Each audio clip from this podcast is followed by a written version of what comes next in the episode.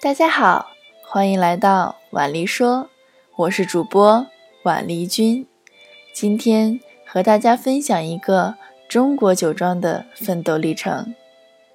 满眼淡汁银世界，举头都是玉江山。独有诗人怜短景，贺兰容易又轻返。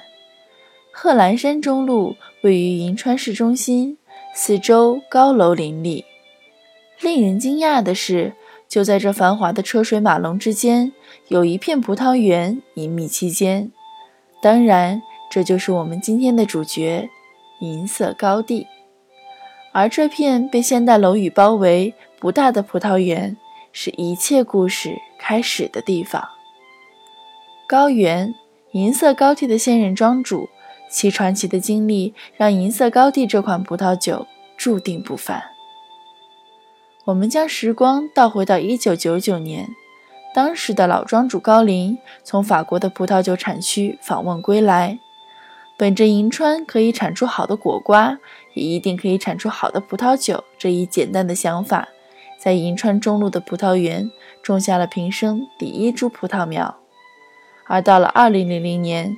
尽管当时刚从俄罗斯留学回来的高原对葡萄酒并无任何的认识，但在父亲的安排下，虽不大情愿，但孝顺的高原还是前往了法国学习葡萄酒的酿造。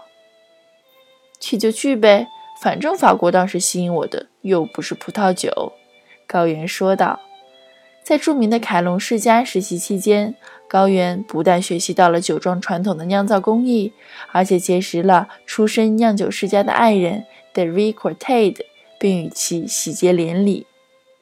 在高原临走前，老庄主高林对他说道：“你好好学习酿酒，你毕业后，我就为你买一片新的葡萄园，咱们一起打造咱老高家的葡萄酒。”当高原学成归国后，满心欢喜的他以为可以一展拳脚，但因为政策的突然改变，耗费四年的酒庄购买计划落空了。无奈之下，高原远赴新疆一个葡萄酒厂工作。葡萄酒的酿造本就是一门艺术，而艺术家永远不会安于命题作品。在酿造了三个年份后。深感自己的抱负无法实现的高原，深夜里常常和他的父亲哭鼻子。爱女心切的老庄主最受不了女儿的委屈，一咬牙将其退休养老的钱拿出来，在银川中路的老葡萄园中生生地挖出了葡萄酒窖，引进橡木桶、发酵罐，让高原酿造了属于他的葡萄酒。长安米贵，居大不易。懂事的高原为了补贴酒庄的支出，在2007年奔赴上海，入职了陶乐斯。但在入职之初，就已经和陶乐斯的中国合伙人 Alberto Fernandez 讲好，要求每年有两个月的假期回家酿酒。